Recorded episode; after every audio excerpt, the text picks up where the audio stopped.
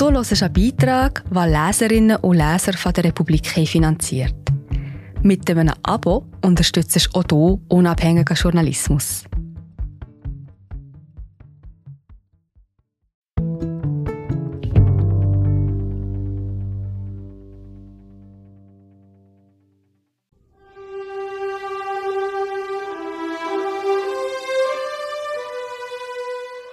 Henrik Ibsen, du alter Frauenversteher. Von Solmaz Korsand. Ich habe mich in einen alten weißen Mann verliebt. Und er ist toll. Verzeihen Sie mir diese Schwärmerei, aber es kommt nicht oft vor, dass ich alten weißen Männern Liebeserklärungen mache. Zu meiner Verteidigung, Corona ist schuld. An so vielen dieser Tage. Auch für diese fragwürdige Vernarrtheit ist die Pandemie zur Verantwortung zu ziehen. Das Objekt meiner Begierde? Henrik Ibsen, ein knorriger Norweger mit Backenbart, gefeierter Skandalautor und seit 1906 tot. Mein Corona-Eskapismus hat mich in seine Arme getrieben. Nach der hundertsten gebingten Netflix-Serie war es an der Zeit für echte Realitätsflucht. Weniger laut, weniger reizüberflutend, weniger Hashtag beladen. Für eine naturresistente Städterin wie mich kamen da nur Theaterstücke aus dem 19. Jahrhundert in Frage. Früher war ja bekanntlich alles besser. Und siehe da, endlich ein Mann, der es kapiert zu haben scheint, dem es in seiner Arbeit gelingt aufzuzeigen, mit welchem Schwachsinn seine Geschlechtsgenossen Frauen permanent konfrontieren, der es genauso ätzend findet, wenn schwafelnden Typen das Feld überlassen wird. Und dem es offenbar ebenso hochkommt, wenn die Selbstgerechten allen anderen ungefragt ihre Ansprüche hineinwürgen, ohne diesen selbst gerecht zu werden. Ibsen lässt in seinen Werken weder die Fassadenbauer aus der Verantwortung, noch jene, die es sich zur Lebensaufgabe gemacht haben, die Fassaden der anderen zum Einsturz zu bringen. Dabei sind seine Dramen keine donnernden Anklagen, sondern nur Beobachtungen eines falschen Lebens im Falschen, in dem es nur so von kleinen Don Quixotes wimmelt, die sich in ihrer Wichtigkeit überschätzen. Zeitlos. Ibsens Stücke, und hier liegt der Ursprung meiner dubiosen Verknalltheit, strotzen nur so von Sätzen, die man nebenbei in Gesprächen fallen lassen möchte. Als belesener Mensch wissen Sie natürlich, wovon ich spreche. Zum Beispiel, nimm einem Durchschnittsmenschen seine Lebenslüge, so nimmst du ihm zugleich sein Glück. Ein Satz, der auf jede Person zutrifft. Ausnahmslos jede zum Niederknien. Falls Sie schon genervt sind, dann muss ich mich jetzt vorab entschuldigen. Das wird jetzt nicht einfach für Sie. Denn das hier ist der Text einer Person, die ihr Urteil über alte weiße Männer um ein paar Grauzonen erweitern konnte, weil sie das Einhorn entdeckt hat, das obgleich längst tot heraussticht aus der Masse der lahmenden Pferde mit ihren Scheuklappen. Eine Liebeserklärung in drei Akten. Akt 1. Nimm einen Durchschnittsmenschen seine Lebenslüge, so nimmst du ihm zugleich sein Glück. Fast möchte man eine Petition starten, um Glückskeksfabrikanten und Bauernkalender-Virtuosinnen zu motivieren, diesen Satz in ihr Sortiment an Lebensweisheiten aufzunehmen. Er stammt aus der Wildente, einem von Henrik Ibsens berühmtesten Stücken. Darin konfrontiert Gregers, der Sohn eines reichen Großkaufmanns, seinen ehemaligen Jugendfreund Halmar, einen verpeilten Fotografen mit dessen Lebenslüge. Die Augen wolle er ihm öffnen, erklärt Gregers seinem Vater, der Helmers Familie finanziell unterstützt, nachdem er Gina, Halmers Frau, geschwängert hat. Sein Jugendfreund soll wissen, auf welchem Sumpf seine Ehe fußt und wer der tatsächliche Vater seiner kleinen Hedwig ist, die sich auf dem Dachboden so liebevoll um ihre Wildente kümmert. Gregers überrumpelt Halmer mit seinen Idealen und Wahrhaftigkeitsansprüchen, deren Predigt und Pflege sich nur leisten kann, wer sonst keine Sorgen hat. Gregers Privilegien erlauben es ihm, seine Dogmen mit einer Absolutheit zu verteidigen, die jenen vorbehalten ist, deren Leben nicht beim geringsten Fehltritt im Treibsand zu versinken droht. Er hat es nicht nötig, sich die Realität schön zu reden, um über den nächsten Tag zu kommen. Halma schon. Statt seinen Freund als das anzusehen, was er ist, taumelt Gregers in ein Vergötterungsdelirium und will in Halma den Idealtypus eines Menschen erblicken, der sich nach Wahrhaftigkeit sehnt. Ist diese erst einmal erreicht, so ist Gregers überzeugt, kann bereut, vergeben und ein neues Fundament für eine echte Ehe, ein echtes Leben gelegt werden. Dass der Mensch nicht nach seinem Skript funktioniert, hat er dabei nicht bedacht. Am Ende treibt Grebers Rechtschaffenheitsfieber Halmers Familie in den Abgrund und die kleine Hedwig in den Tod. Diesen Kollateralschaden gilt es somit aushalten zu können, letztlich zu romantisieren. Von niemand Geringerem als Gregers selbst. Gegenüber Halmers Arzt, Relling. Hören Sie selbst. Sie Wir sind gerade wieder da. Hallo, ich bin Marie José, Wissenschaftsjournalistin bei der Republik. Und ich tue dich hier kurz stören. Mir gefällt bei der Republik, dass sie vertiefen. Es sind mehrheitliche Geschichten, die auf Hintergrund eingehen. Für das Lesen oder Hören, beim Joggen, beim Kochen oder wie man noch einen langen Tag vor dem Computer einfach möchte die Augen zutun. Wir sind werbefrei und nur von unseren Leserinnen und Lesern finanziert. Unter republik.ch slash hallo kannst du auch hier ein Abo lösen. So, und das war es auch schon mit der Störung.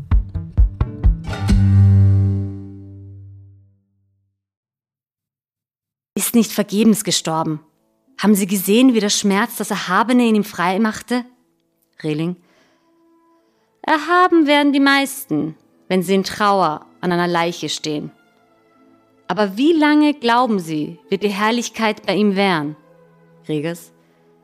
Sollte sie nicht währen und wachsen mit seinem Leben? Rehling. Hm, keine Dreivierteljahr. Und Klein Hedwig ist für nichts anderes als ein schönes Deklamationsthema. Gregers. Und das unterstehen Sie sich von Halmer Ecktal zu sagen? Rehling. Wir wollen uns widersprechen. Wenn das erste Gras auf Ihrem Grabe verdorrt ist, dann können Sie in geschwollen Reden hören von dem Kinde, das dem Vaterherzen zu früh entrissen ist. Und dann sollen Sie einmal sehen, wie er sich entwickelt in Rührung und in Selbstbewunderung und in Mitleid mit sich selbst. Passen Sie nur auf. Gregers, wenn Sie Recht haben und ich habe Unrecht, dann ist das Leben nicht wert, gelebt zu werden. Rehling, ach, das Leben könnte doch noch ganz schön sein, wenn wir nur Frieden hätten vor diesen famosen Gläubigern, die uns armen Leuten das Haus einlaufen mit der idealen Forderung. Klingt bekannt? So einen Halmer kennen Sie doch bestimmt auch. Oder sind Sie vielleicht selbst so ein erhaben und tröstlicher, so ein empfindsames Geschöpf, dessen Empfindsamkeit in Wirklichkeit ausschließlich sich selbst im Fokus hat und das andere höchstens als Publikum adressiert, das es mit der perfekten Inszenierung des eigenen Schmerzes abzuholen gilt? Gelegentlich sind wir doch alle mal zu einer solchen Performance angehalten. Ganz besonders, wenn sie uns von jenen abverlangt wird, die uns mit ihren moralischen Erwartungen heimsuchen. Dann ist es vorbei mit dem Gesülze um Wahrhaftigkeit. Oder wie wir es 2021 nennen, mit der Authentizität. Fassade vor Gerüst, Form vor Inhalt. Das war so und das ist so. Akt 2. Und zwingt uns nicht die Gesellschaft selbst, krumme Wege zu gehen? Das Freilegen der menschlichen Natur mit all ihren Abgründen machte Ibsen, den Eigenbrötler, zum Menschenkenner. Ausgerechnet einen wie ihn den Sonderling, der sich hinter Bart und voluminösen Mänteln versteckte und dem es privat so schwer fiel, Menschen nahe zu kommen. Ibsen wurde zum Tabubrecher seiner Zeit und zum Liebling der Jugend und der Frauen. Sie trafen sich in Ibsen-Clubs zu Diskussionszirkeln, um von einer freieren Gesellschaft zu träumen, in der ideale Werte vom Materiellen standen, in der jedes Gefühl auf seine Echtheit geprüft werden sollte, jeder Status quo, auch der eigene, ständig hinterfragt werden musste. In Europas konservativen Kreisen waren Ibsens Werke deswegen gefürchtet. Revolutionär war es, was dieser menschenscheue Norweger da aufschrieb. Gegen Großindustrielle mit einem Hang zur Inzucht, gegen dogmatische Pfaffen, die ihnen den Rücken frei hielten, gegen ein Bürgertum, das sich mit seinen Konventionen und seinem vermeintlichen Anstand bloß selber geißelte. Ehrenwerte Männer knüpfte sich Ibsen besonders gerne vor. Er entblättert jede Feigheit, jeden Manipulationsversuch und jede egoistische Intention. Fast so, als wolle er mit seinen Stücken die Tür zum Boys Club einen Spalt weit öffnen. Seht her, so ticken sie. So funktionieren sie. Nehmt euch in Acht. In die Stützen der Gesellschaft präsentierte uns mit Carsten Bernig regelrecht eine Fallstudie des privilegierten Mistkerls. Bernig, ein angesehener Geschäftsmann, ist klug, sympathisch, eloquent. Und er ist vor allem dermaßen begabt in der Selbst- wie Fremdtäuschung, dass man zu verstehen beginnt, auf welches mentale Gerüst Mafiapaten, Ponzi-Scheme-Architekten und Diktatoren sich stützen, wenn sie ihre Gaunereien rechtfertigen. Beseelt von einer göttlichen Mission, stets im Sinne des Guten zu handeln und der Einzige zu sein, der dazu befähigt ist, gelingt es Bernig mühelos, auch jede Untat zu verteidigen. Wären die anderen auch nur ansatzweise so schlau wie er selbst, würden sie das Genie und die eigene Opferbereitschaft doch erkennen, wie Bernig gegenüber Lona in folgender Passage erklärt. Lona. Oh, diese Stützen der Gesellschaft. Bernig. Und zwingt uns nicht die Gesellschaft selbst, krumme Wege zu gehen? Was wäre hier geschehen, wenn ich nicht in der Stille gehandelt hätte? Alle würden sich auf das Unternehmen gestürzt haben, würden die ganze Geschichte geteilt, zersplittert und verdorben und verpfuscht haben. Hier in der Stadt ist außer mir nicht ein Mann, der so ein großes Geschäft zu leiten verstünde, wie dies zu werden verspricht. Hierzulande haben überhaupt nur die eingewanderten Familien Geist für Unternehmungen größeren Stils. Darum spricht mein Gewissen mich in diesem Punkte frei. Nur in meinen Händen kann dieser ganze Besitz den vielen zum dauernden Segen reichen, denen er Brot schaffen wird. Und selbst im Moment der Reue gelingt es Bernig nicht, Verantwortung für seine Taten zu übernehmen. Höhere Kräfte werden beschuldigt, einen gezwungen zu haben, krumme Wege zu bestreiten. Bernig? Meinen Mitbürgern gegenüber mache ich mir deswegen keine Vorwürfe. Denn ich glaube noch immer, dass ich mich unter den Tüchtigen hier bei uns in die erste Reihe stellen darf. Viele Stimmen. Ja, ja, ja. Bernig? Aber woraus ich mir selbst ein Gewissen mache, das ist der Umstand, dass ich so oft schwach genug war, krumme Wege zu gehen, weil ich den Hang unserer Gesellschaft kannte und fürchtete, hinter allem, was ein Mann unternimmt, unreine Beweggründe zu suchen. Bernigs guter Ruf beruht wie so oft bei Ibsen auf einer Lüge. Als junger Mann hatte er eine verheiratete Schauspielerin geschwängert, wofür sein Freund Johann freiwillig die Schuld auf sich nahm und daraufhin nach Amerika emigrierte. In der Gesellschaft war Johann damit persona non grata. Ihm wurde jede Schandtat zugetraut, etwa auch die Kasse von Bernigs Mutter geplündert zu haben. Ein Gerücht, das Bernig nie bestritt. Im Gegenteil. So ließ sich das strauchelnde Familienunternehmen vor Gläubigern retten. Bernig selbst heiratete Johanns Schwester, Betty, die Halbschwester seiner ehemaligen Geliebten Lona, die Johann nach Amerika folgte. Als die beiden zurückkehren und sich Johann in Dina, seine vermeintlich leibliche Tochter aus der Affäre mit der Schauspielerin verliebt, beginnt Bernigs Kartenhaus einzustürzen. Versöhnlich ist Ibsen mit diesem Carsten Bernig. Sein Schicksal nimmt ein gutes Ende, weil er reinen Tisch macht. Aber nicht aus eigener Motivation, sondern aufgrund des stetigen Zuredens der Frauen, die nicht müde werden, ihm den Spiegel vorzuhalten. Sie sind die eigentlichen Stars des Stücks, wie so oft in Ibsens Dramen. Akt 3 Ihr Frauen, ihr seid die Stützen der Gesellschaft. Henrik Ibsen sei der erste Autor gewesen, der in seinen Werken Frauen als Menschen behandelt habe und nicht als minderwertige Wesen, zieht die Ibsen-Kennerin Joan Templeton in ihrer Studie Ibsens Women Bilanz. Ibsens Frauen sind keine flachen Charaktere, Karikaturen oder Unschuldslämmer, die sich als die Guten glorifizieren lassen. Es sind komplexe Figuren, manchmal verstörend, dekadent und rachsüchtig. Anti-Heldinnen, egal ob als Haupt- oder als Nebenfiguren. Zu den schillerndsten zählen Nora, Hedda Gabler und Helene Alving. Nora, die trellende Kindfrau, die Mann und Kinder verlässt. Hedda Gabler, die stolze Generalstochter, die aus einem eigenwilligen Ästhetikverständnis ihren ehemaligen Geliebten in den Selbstmord treibt und später auch sich selbst das Leben nimmt und Helene Alving aus Gespenster, die ihrem syphiliskranken Sohn Sterbehilfe leistet. Für das Europa des 19. Jahrhunderts alles Skandalstücke, die mitunter mit Aufführungsverboten belegt wurden. Das weibliche Martyrium macht Ibsen vor allem durch die Verbalbelagerungen mediokrer Männer schmerzhaft spürbar.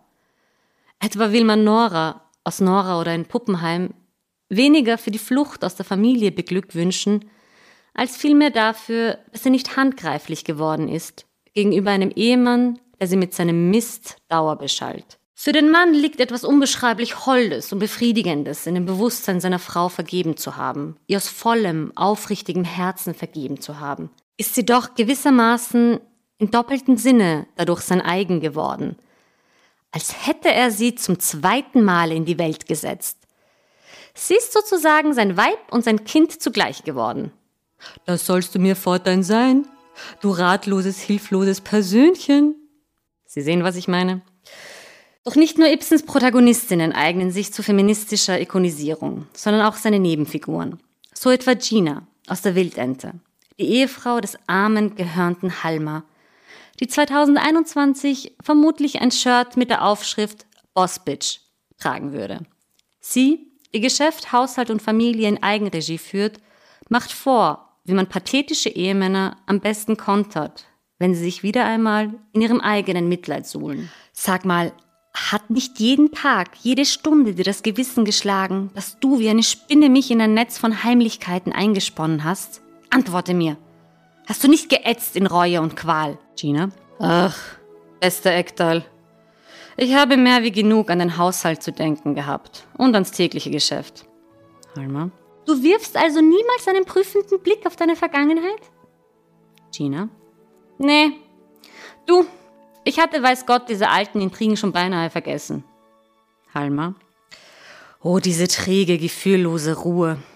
Sie hat für mich etwas so Empörendes. Man denke nur, nicht einmal Reue. Ein weiteres Beispiel ist Bolette aus dem Stück Die Frau vom Meer, die Stieftochter der Protagonistin, die von einem Verehrer, einem erfolglosen Künstler mit der berühmten hinter jedem großen Mann steht immer eine liebende Frau-These umworben wird. Verehrer. Ja, Fräulein, das können Sie glauben. Nicht allein die Ehre und das Ansehen ist es, das sie durch ihn genießt. Denn ich finde, darauf ist schließlich der geringste Wert zu legen.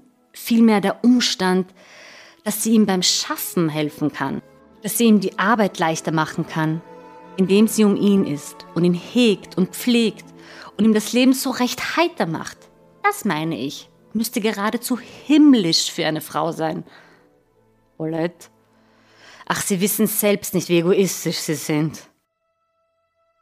Die Parade dieser Frauen führt zweifellos Lona Hessel an, die ehemalige Geliebte von Carsten Bernig aus Die Stützen der Gesellschaft. Weniger lakonisch, weniger melodramatisch, dafür umso ironischer und direkter. In Amerika hat sich Lona als Sängerin in Kneipen durchgeschlagen, Vorträge gehalten und ein vollkommen verrücktes Buch geschrieben. Am Ende ist sie es, die Bernig zu seiner Lebensbeichte anstiftet. Und selbst als er das tut, weist sie ihn zurecht. In einem fulminanten Finale demonstriert sie, dass seine Analysefähigkeit trotz langer Reflexion und intellektueller Assistenz von ihrer Seite immer noch auf dem Niveau eines Kleinkindes ist, das die Welt in Gut und Böse einteilen muss, wie Sie gleich hören werden. Bernig.